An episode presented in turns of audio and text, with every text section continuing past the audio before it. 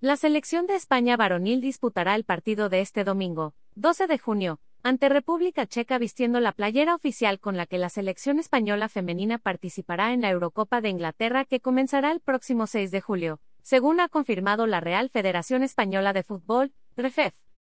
La selección constituye una gran familia, y lo es entre otras muchas cosas porque sus diferentes miembros se apoyan siempre los unos a los otros, como es el caso de los combinados femenino y masculino. Por ello, este domingo 12 de junio España vestirá en su partido de la Liga de Naciones contra República Checa la misma camiseta de Edires que la absoluta femenina lucirá durante la Eurocopa de este mes de julio en Inglaterra, anunció la ARFEF.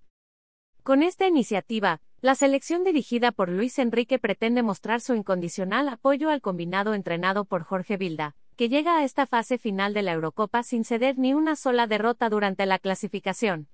El estreno de las internacionales en el torneo será el 8 de julio con el duelo frente a Finlandia en la localidad británica de Milton Keynes.